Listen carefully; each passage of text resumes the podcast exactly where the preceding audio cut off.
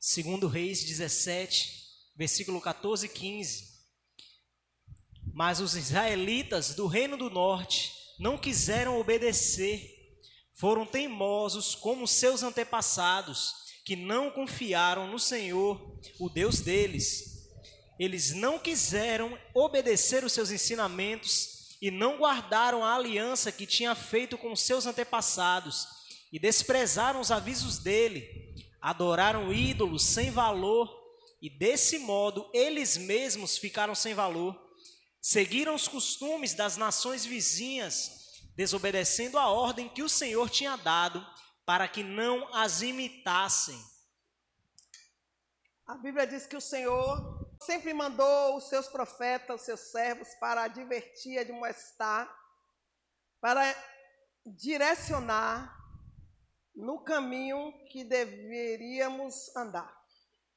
A Bíblia diz que o Senhor levanta Moisés e dá a Moisés uma seguinte instrução, porque o clamor do povo tinha chegado aos seus ouvidos. E o povo estava gemendo, sofrendo, chorando. E este mesmo povo que estava gemendo, chorando, depois de conduzido pelo caminho, chega no deserto Muda. Muda. Sente saudade de, do Egito de novo. Então o Senhor sempre enviou seus profetas para avisar. Sempre deu os avisos. Deus sempre deu os seus avisos. Toda vez que o homem planeja fazer algo, ou pensa em fazer algo, Deus, pela sua onisciência, se antecede, se antecipa com os avisos. Para isso o Senhor levantou os seus mensageiros, para avisar-nos, para antecipar o que haverá de ser.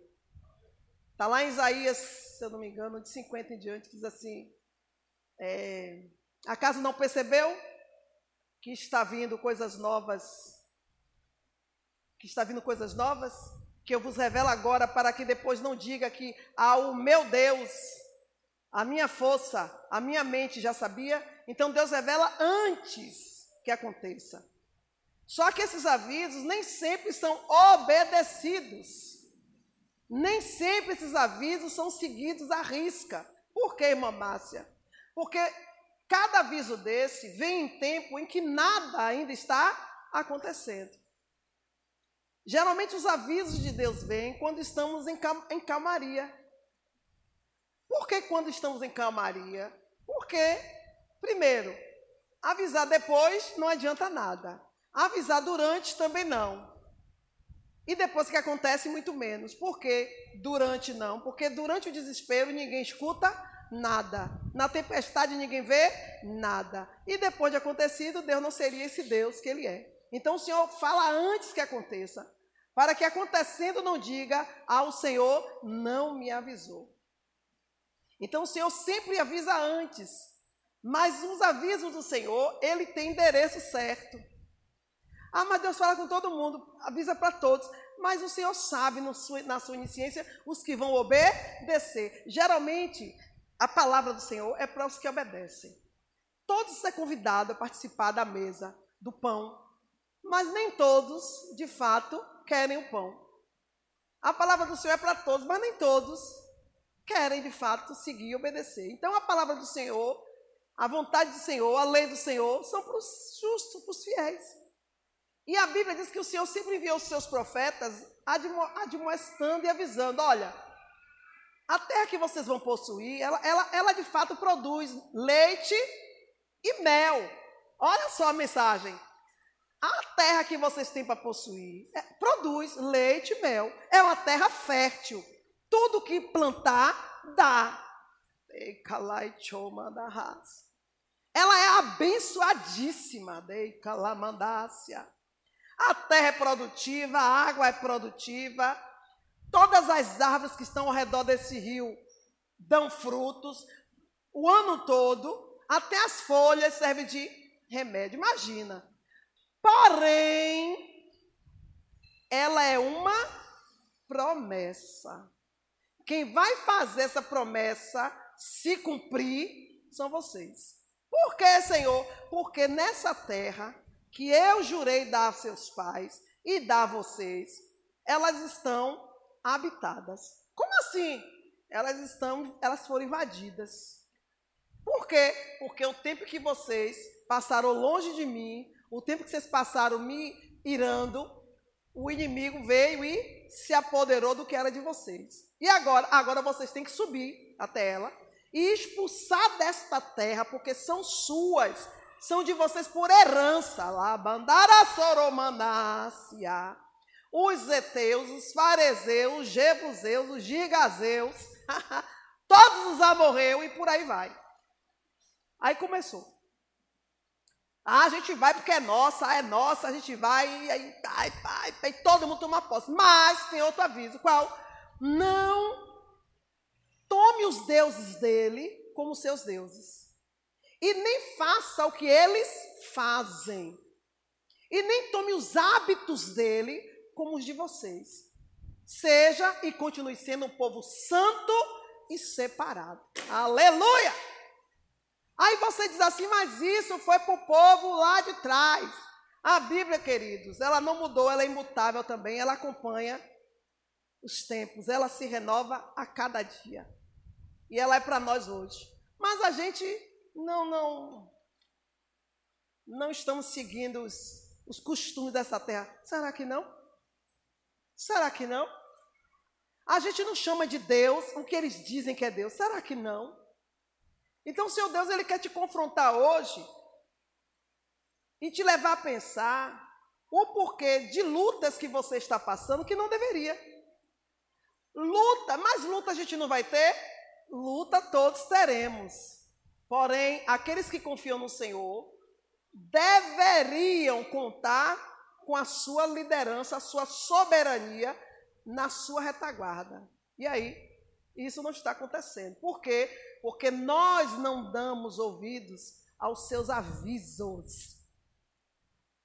E nesses dias de hoje, a gente continua negligenciando os avisos de Deus. Deus nos avisa, não vá por aqui, mas a gente sempre dá um jeitinho de convencer Deus, dizer, a gente acha que convence Deus de que, não, Deus, o, o Senhor não está tão.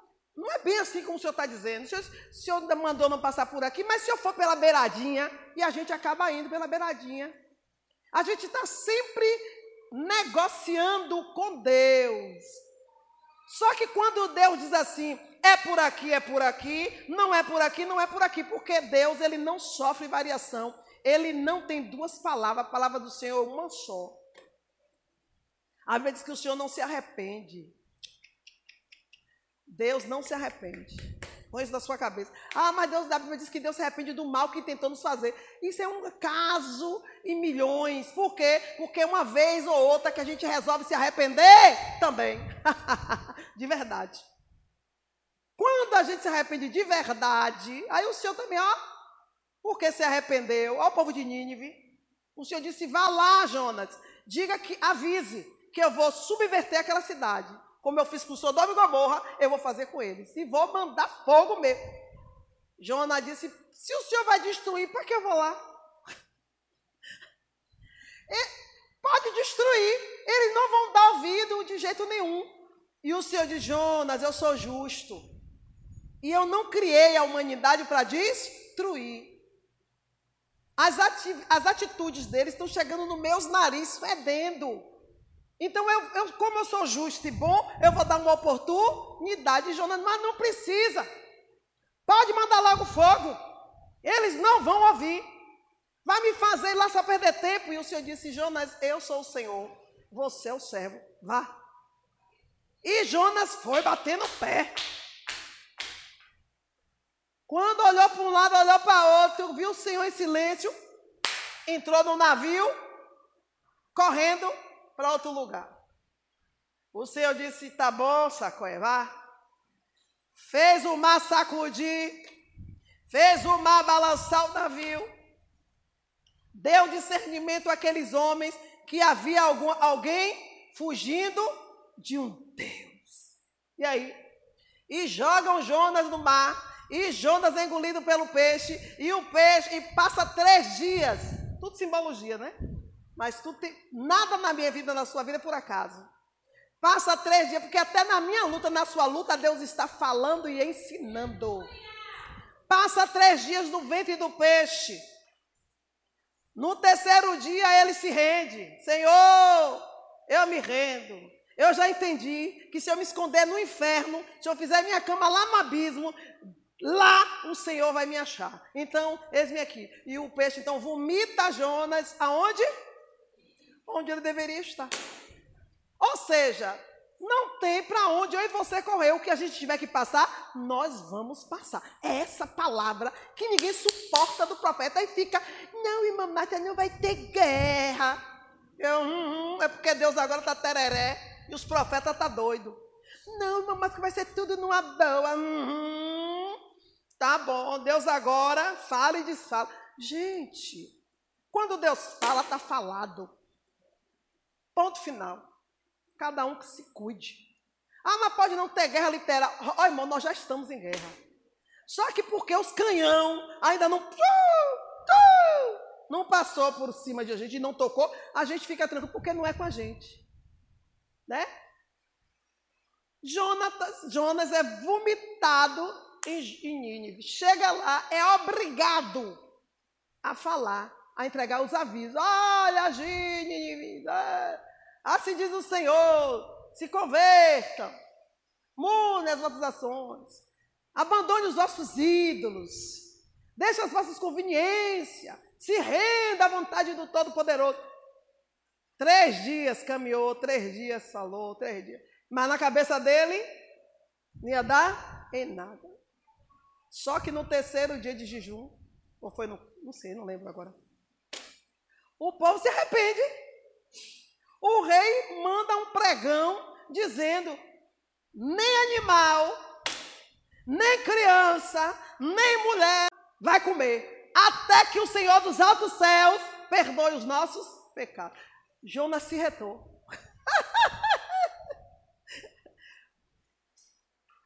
Deus aí perdoa. Jonas disse: Para que o Senhor me enviou? Agora, além de eu ter perdido o tempo, fiquei com cara de tacho.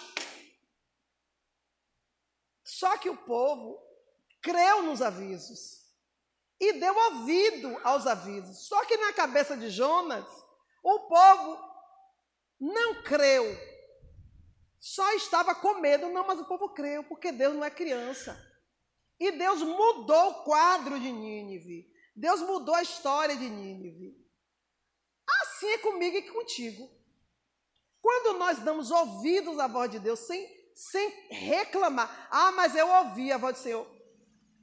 E mesmo assim passei luta. Deus não é Deus de confusão. Você ouviu, mas não foi de bom grado. Você ouviu, mas aqui dentro você relutou, duvidou, questionou. E o Senhor sonda mente, corações e rins. O Senhor sabe quando a palavra dele cai de bom grado na nossa vida quando a gente recebe com convicção, porque a gente confia no Deus que a gente serve. E os avisos sempre existiram. Deus não vai fazer nada sem antes revelar aos seus servos, os profetas. Nada vai acontecer com você sem antes ele te avisar e te dar o escape. Você cai se você quiser. Você vai ou deixa de ir se você quiser. Mas ele revela tudo. Mas não teve profeta perto de mim mas tem sonhos, tem visão. Lê aí Jó 33. Jó 33, versículo 16. Deus fala aos nossos ouvidos e os seus avisos nos enchem de medo. Pode ler. Ele fala com a gente para que deixemos de pecar e para que não nos tornemos orgulhosos. Assim, ele, ele nos livra da morte e não deixa que nos joguem na sepultura. Lê. Pode ler. Outra vez, Deus castiga com doenças e com fortes dores que não passam. O doente perde o apetite e não quer nem ver a comida mais gostosa.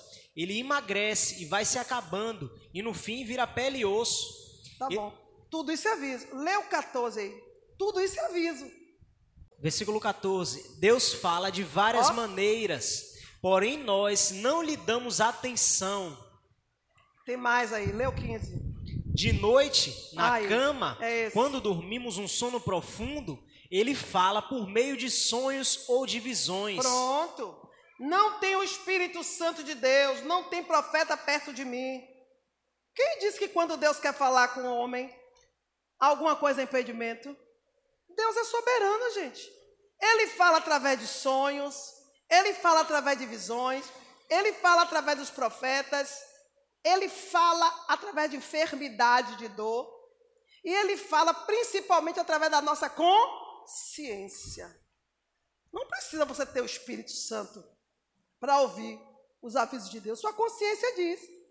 Sua consciência diz no que você está errando. O Senhor te avisa através da sua consciência, mas você é tão, tão, tão desobediente que faz da sua consciência nada. Nem a você mesmo você dá ouvido. Você não escuta. Você diz que é um mosquito zumbindo.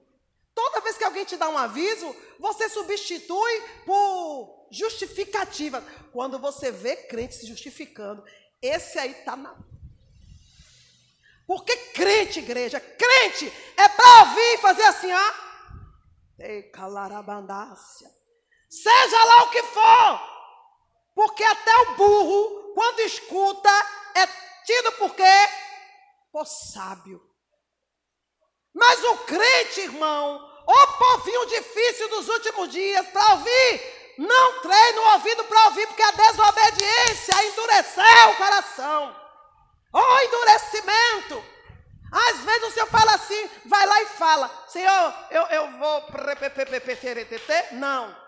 Fala assim, como se fala a um amigo. Candarabandasturi candarras. Eu quero ser amigo dele, eu quero ser amiga dela. Fala como se você estivesse falando com seu irmão mais chegado, mais íntimo. Não escuta! É um coração endurecido. Irmãos, aprende. Quem está falando com você, primeiro, não tem um discernimento, então examina a vida de quem está falando com você. Anda dando pitaco na sua vida? Não. Anda errado? Não. Vive de fofoca? Não. Vive de contenda? Não. Teme a Deus? Teme. Então, escuta. Só escuta. Mas se a pessoa for tudo isso e for Deus, ainda assim você tem que esse? Aí a Bíblia diz o quê? Não julgue o tal profeta, só julgue a profecia. Ou seja, não põe a pessoa em questão, mas a palavra que escuta. Tente, tente entender se essa pessoa vai ser beneficiada em alguma coisa. Não. Então, é para o seu bem. O que, que essa pessoa vai ganhar? Nada. O que, que ela vai perder? Nada. É Deus. Mas o ser humano, irmão, quando ele já está inclinado ao erro, já era. Quando ele está inclinado à desobediência, pode descer dez anjos, 20 mil profetas, serafim, querubim. O próprio Deus ele vai dizer: sai capeta, não conhece, não vai ouvir. Está dando para entender como é difícil. Por isso que a obediência a Deus, se você não treinar, desde que chega na presença de Deus, você não vai conseguir não. A obediência tem que ser cega. Aí eu estou querendo começar da agora. Ô oh, coitada, ô oh, coitada. Por quê, irmã Mata? Porque o diabo já sabe que você é desobediente. E a cada obediência de Deus, ele vai dificultar três vezes mais para confundir a sua mente. Você é preguiçoso, você é preguiçosa, não gosta de botar a mente para raciocinar, não gosta de joelho, não gosta de Bíblia. Nunca quis conhecer Deus, só queria as bênçãos de Deus. Só, só ficou preocupado em ver as mãos e não o rosto de Cristo. Aí não conhece Deus. E agora? Porque o diabo também dá. E aí? Tem que ter discernimento. Ter discernimento custa tempo, dinheiro. Por que custa tempo e dinheiro? Porque você vai ter que deixar até de trabalhar às vezes. você vai ter que renunciar. Aí você assim, mas eu não, não estou em desobediência. Está. A maioria da igreja dos últimos dias está em desobediência. São pouquíssimos os números que estão em santidade de obediência diante de Deus. Por quê? Porque quando Deus disse, leia o finalzinho desse versículo de Reis, o 17, né? 15. Segunda Reis 17, versículo 15. É. Eles não quiseram obedecer aos seus ensinamentos e não guardaram a aliança que ele, que ele tinha feito com seus antepassados e desprezaram os avisos dele. Adoraram ídolos sem valor e desse modo eles mesmos ficaram sem valor. Seguiram os costumes das nações hum. vizinhas. Seguiu os costumes e chamaram de ídolos o que não é ídolo. Quantos de nós tiramos o Senhor da nossa vida e colocamos o que todos os outros que não conhecem a Deus colocam? Quantos ídolos há na sua vida? Fora o Senhor. Ou melhor, o Senhor nem está, né? Porque Deus não divide trono com outro Deus. Ou é Deus ou não é Deus. Quantos ídolos? Quem é que está disposto hoje em dia eu sou do tempo do crente, eu sou do tempo dos crentes. Hoje a gente está relaxado. Hoje a gente está lá, vão ter. Hoje, ou a gente santificou e crê no poder da oração, ou a gente, tá, ou a gente relaxou de vez. Eu sou desse tempo. Que se a gente estivesse em um local e a gente entendesse que ali estava um adorador a Baal, a gente saía. E não importa o que a gente fosse fazer ali. Não importa se aquele lugar ali estivesse a nossa saúde no lugar. Cansei de ver, irmã, cansei de levar irmãos para o hospital. E a irmãzinha, não posso ficar aqui não. Estou me sentindo mal. Estou pior do que o que veio. O que foi? Tem um adorador de Baal aqui, me leve para casa. De voltar para casa. E a obediência dessa mulher levar ela à cura. Eu sou testemunha. Candarabandás. Mas a gente veio para. Márcia, aqui não dá para ficar, não. Tem um adorador de Baal aqui. Se Baal me pegar aqui, vai me matar. Já estou fraca. Quando a pessoa chegava em casa, curada. O que foi isso? Obediência, fidelidade. A fidelidade cura. A fidelidade sara. A fidelidade traz prosperidade. Eu sou desse tempo. Eu sou dessa época. Hoje em dia, tem um tal de que que tem. Os ídolos que as pessoas veneram é o mesmo que os crentes estão venerando. Crente mata e morre por dois, três reais. É. Crente idolatrando tudo que a gente aprendeu para não idolatrar. A gente aceita Jesus para ele ser Senhor da nossa vida. E a gente fica na a primeira passagem que o Senhor nos dá é aquela, aquele que não deixar pai e mãe, filho, filha, seja lá escambau, por amor de mim não é digno. A gente saiu desse versículo.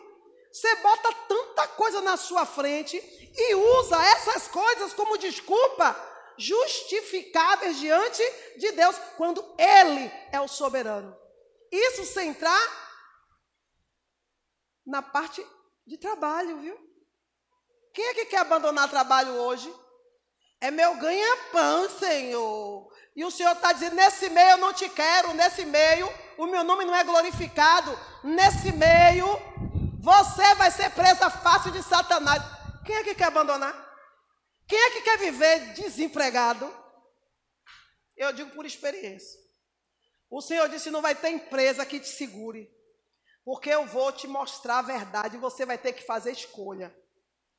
Eu disse: Senhor, eu não quero viver pela fé, não. E fui trabalhar. O ano que eu trabalhei foi o ano que eu mais fiz dívida e não pude pagar. E o Senhor disse: ainda vai insistir? Fui trabalhar de novo. O Senhor disse: olha você vai botar o pé lá e você vai ser a causadora da confusão. Por quê? Vai. Irmão, era cada verdade que eu tinha que dizer. Saía, me botavam para fora. Chamava de perturbadora, de contendeira, ó. Porque eu trazia confusão. Porque a verdade, para quem não quer aceitar, é o que? Confusão. Você é uma bênção, mas na mão de Deus, fazendo a vontade de Deus. Você é uma maldição, servindo a Deus, fazendo no lugar que Ele não quer. Você, na desobediência, você é uma maldição dentro da tua casa. A tua casa cai. Os teus filhos caem. A tua vida cai. Todos que estão ao seu redor caem por causa de você. Porque você está em desobediência. Agora, obedeça a Deus. Sem emprego, Senhor. Sem roupa, porque eu não posso comprar, não posso subir, não posso descer. Obedeça. Nada te falta. Nada vai te faltar. E todos ao seu redor. Pode não ter dinheiro, mas não vai precisar de dinheiro, porque não vai precisar gastar. Aí você desobedece e vai trabalhar para gastar com remédio, para gastar com a roupa que vai apertar, que não vai dar, vai queimar, vai rasgar. Para usar um sapato que vai fazer calo, você vai ter que dar. Aí vai ter que comprar outro para gastar. Ó, oh, ei, candarabanda. Mas você na obediência a Deus, não tem o dinheiro, mas não te falta paz. Não tem dinheiro, mas a enfermidade não te toca. Não tem o dinheiro, não tem os grandes amigos. Não, você não tem os falsos que o dinheiro compra. Gente, como é bom obedecer ao Senhor. Ah, mas eu estou nessa terra, não estou desobediente. Você está. Se você sabe que o local que você está está contaminado e corrompido, você tem que perguntar ao Senhor: Senhor, eis-me aqui, envia-me a mim e deixe Deus fazer o que Ele quiser. E se Deus quiser me usar lá, tudo bem. Se coloque na posição e abra a boca. Você vai abrir? Você vai obedecer a ponto de desafiar todos que estão ali? Se vai, fique. Se não, é melhor você cair fora e deixar Deus te guiar. Tá dando para entender? Renunciar. Saber a hora de abandonar o barco. Jonas descobriu. Ó, me joguem, me joguem para fora desse barco. Obedecer é melhor que sacrificar. Então é desse nível de obediência que Jesus está falando. É nesse grau. Eu não estou aqui dizendo assim, obedeça algo que eu nunca experimentei. Eu experimento todos os dias. E eu conto aqui as minhas estripulias. E tem estripulia que o senhor manda fazer que ele não dá garantia nenhuma, ele só quer que eu obedeça. E eu tenho que obedecer porque eu sou serva. Mas tem estripulia que ele manda fazer que eu digo, é, tá bom, eu só não quero murmurar. E ele sabe que eu falo a verdade. Pouco tempo depois eu vejo a resposta. Ai de mim se não tivesse obedecido. Eu ia perder muito mais. Então, a obediência é algo assim extraordinária que se essa igreja aprendesse de verdade, poxa. Mas não estou falando de obediência porque eu, eu sei que você é uma mulher de Deus, você é um homem de Deus. Não, é porque eu tenho prazer em servir ao meu Senhor. É desse tipo de obediência que Jesus está falando. Não é aquela obediência da, da barganha. Não é essa obediência da que eu vou obedecer para receber. É da obediência que dá prazer. É da obediência que vai obedecer, independente do que vai ganhar ou não, porque ama este Deus. Porque não existe Deus melhor e maior que este na nossa vida.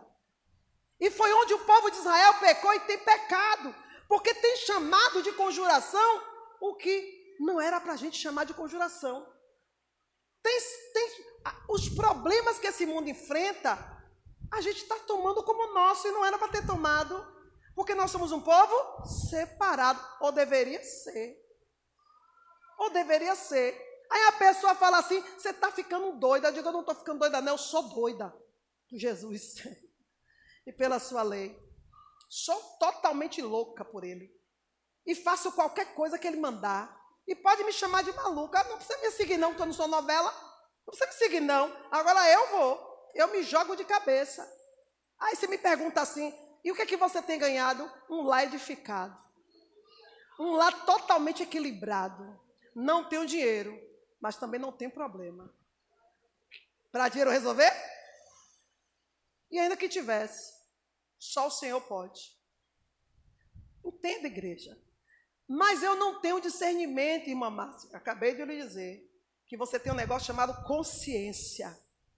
Você deita na cama e ela pá, já te acusa. Porque ela tem que te acusar. Senão você não para para pensar. Não, mas aí você continua. Não, mas eu fiz isso porque eu preciso. A justificativa vem, ó. Mas eu fiz isso porque eu precisava disso, porque senão é melhor fazer isso do que isso. Ainda dá condição. Ainda dá condição. Ainda diz a Deus, é melhor fazer isso do que isso. Quando para Deus não existe pecadinho, nem pecadão. Pecado é pecado. Fora ação, só o fato de você argumentar contra um soberano já te dá o direito de tomar um zero, porque, irmão, quem sou eu e é você para argumentar diante de Deus? A oportunidade é uma só. Ouviu? Obedeça. Mas vocês contra-argumentam sem ao menos raciocinar. Por quê? Porque tem preguiça de pensar. Deus te deu uma razão.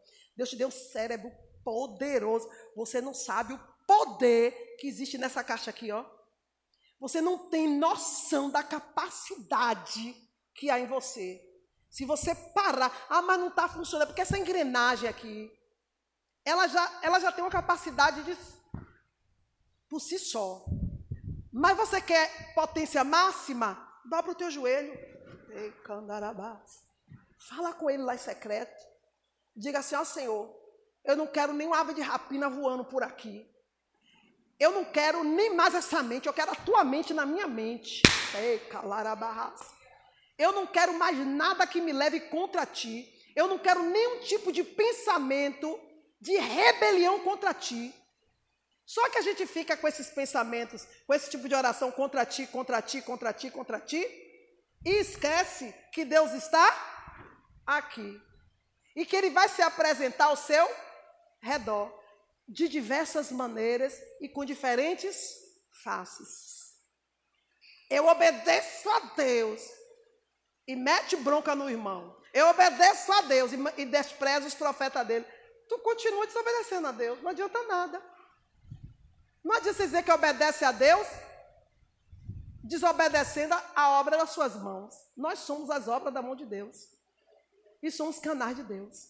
Você querendo ou não. E para você ser obediente a Deus, você vai ter que descortinar.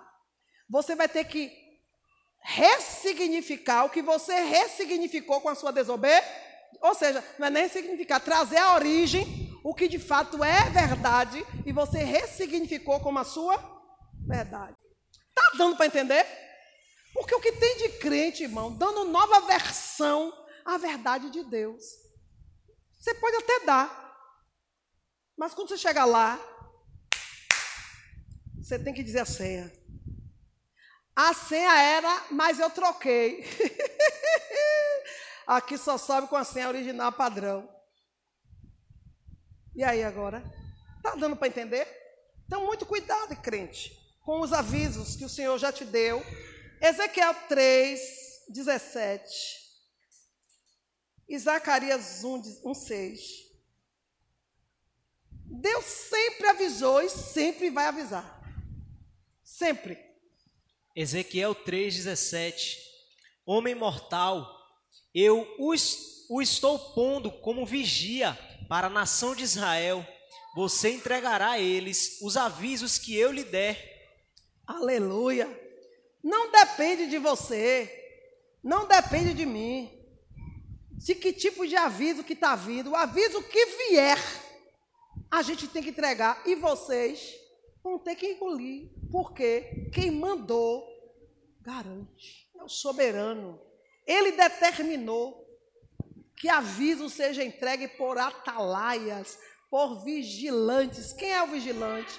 aquele que não dorme, esperando de Deus os seus avisos, as notas musicais para tocar a trombeta. Todo aviso vai lhe dar direito a duas escolhas, direita ou esquerda. Deus disse a Moisés: Vai e diga ao povo que eu vou colocar dois caminhos, direita e esquerda, bênção e maldição. Mas diz para eles: como profeta, diz para eles assim: ó, escolhe a bênção para viver. Mas o povo escolheu segundo seus corações. Fazer o quê?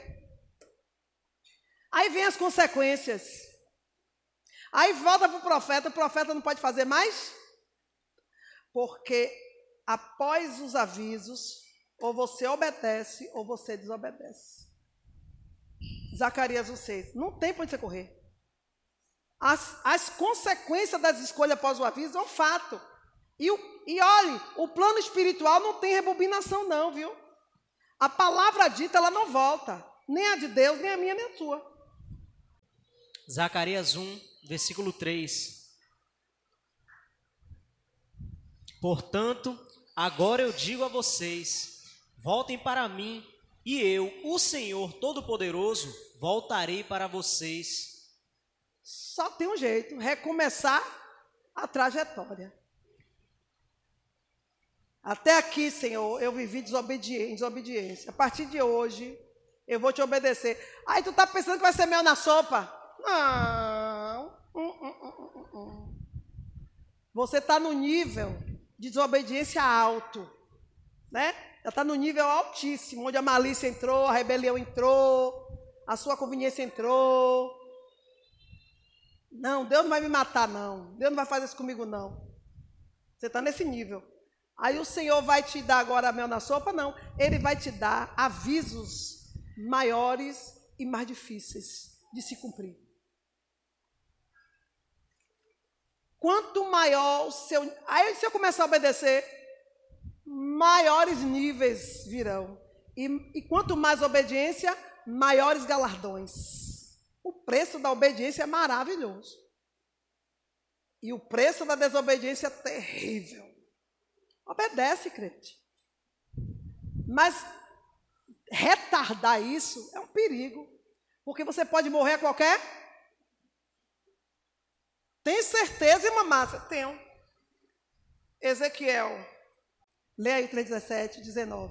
Ezequiel 3, versículo 17 ao 19. Homem mortal, eu o estou pondo como vigia para a nação de Israel. Você entregará a eles os avisos que eu lhe der. Isso. Se eu anunciar que um homem mau vai morrer, e você não avisar esse homem para que pare de fazer o mal e assim salve a sua vida, ele morrerá como pecador e você será o responsável pela morte dele. Se você avisar um homem mau e ele não deixar de pecar, ele morrerá ainda pecador, mas você não morrerá. E aí, você está entendendo que entre um aviso da parte de Deus e a sua conveniência, nós vamos avisar? Porque o que está em jogo é a nossa vida e a sua vida. Desobediência leva à morte. Por que leva à morte? Porque você vai fazer o que Deus está dizendo não faça, porque Ele é onisciente, está vendo os prejuízos que você vai sofrer, as consequências que você vai sofrer e que vai gerar a sua queda. O inimigo, certamente, quando vê que um crente é desobediente, ele prepara a cama. E é nessa cama que ele faz você cair. E aí? Se o profeta está vendo e deixa de avisar, significa que ele não tem amor à sua vida e nem a dele própria. Agora, eu estou te dizendo, não vá por aí que você vai quebrar a cara. Mas a gente não diz como, a gente não pode dizer como e o porquê. Porque você tem que ter a obrigação de obedecer ao seu Deus. Ai, mas eu não entendi o que Deus falou. Você entendeu. Só que você quer mastigadinho. Você quer molhadinho. Porque você quer motivo para obedecer a Deus. Mas quem é fiel não precisa de motivo para obedecer. Simplesmente obedece. Simplesmente confia. Ponto. E de tanto avisar, o que é que acontece com o profeta diante de Deus? Vamos ler agora o 22. E a mão do Senhor estava sobre mim, e ele me disse: Levanta-te, sai ao vale, e ali eu vou falar com você. E levantei-me, saí ao vale, e eis que a glória do Senhor estava ali, com uma glória que vi junto ao rio Quebar, e eu caí sobre os meus joelhos. Então entrou em mim o Espírito do Senhor e me pôs em pé e falou comigo e me disse: Entre, fecha dentro da, fecha-te dentro da tua casa. E quanto a ti, ó filho do homem, eis que porão cordas sobre ti e te ligarão com elas e não sairá, pois, ao meio deles. E eu te farei que a sua língua se pegue ao teu paladar e ficará mudo e não lhe servirá de repreendedor, porque eles são casa rebelde. Mas quando eu falar contigo, eu abrirei a tua boca e lhes dirás: Assim diz o Senhor Deus quem ouvir, ouça, e quem deixar de ouvir, deixe, porque eles são casa. Deus não fala com rebelde. Falou a primeira, falou a segunda, não espera a terceira. O Senhor fecha a boca do profeta. E, se o, e por que Deus fez Ezequiel ser preso em casa? Porque Deus conhece o profeta. É um coração cheio de amor. É um coração que fica cheio do amor de Deus. Só que a gente controla o amor de Deus para extravasar, mas não consegue controlar o amor de Deus para só Ele. Aí ele tem que fazer o quê? Nos emudecer, nos trancar em uma situação que não dê para você orar por ninguém. Então Deus coloca o profeta sobre cordas para você não encontrar ele. E ainda que encontre, não sai. Estou te dizendo que Jeová, quando ele quer ser terrível, ele é terrível. Por quê, irmão amado? Porque a gente é mau. Porque a gente é mau. Vamos finalizar? Vamos finalizar. Segundo Reis 7, um versículo 1 e 2. Eliseu respondeu: Escute o que o Senhor Deus diz. Amanhã, a essa hora, você poderá comprar em Samaria oh. 3,5 kg de trigo ou 7 quilos de cevada oh. por uma barra de prata. Oh. O ajudante pessoal do rei disse a Eliseu: Mesmo que o Senhor Deus abrisse janelas no céu e fizesse cair trigo e cevada, isso nunca poderia acontecer. Você está vendo?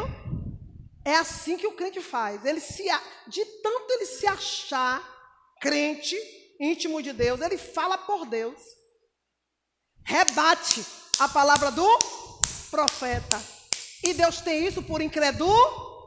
Você vai ver, mas não vai comer. Pronto. Simples assim. É brincadeira. Lê o 27 aí, do, do Ezequiel 3. Vou ler. Mas quando eu falar contigo, abrirei a tua boca e lhes dirá: Assim diz o Senhor Deus: quem ouvir, ouça, e quem deixar de ouvir, deixe, porque eles são casa rebelde. Deus já classificou. Os que ouvem são os obedientes, os que não ouvem, rebeldes. Rebeldes. E rebeldia e feitiçaria para Deus é a mesma? Amém?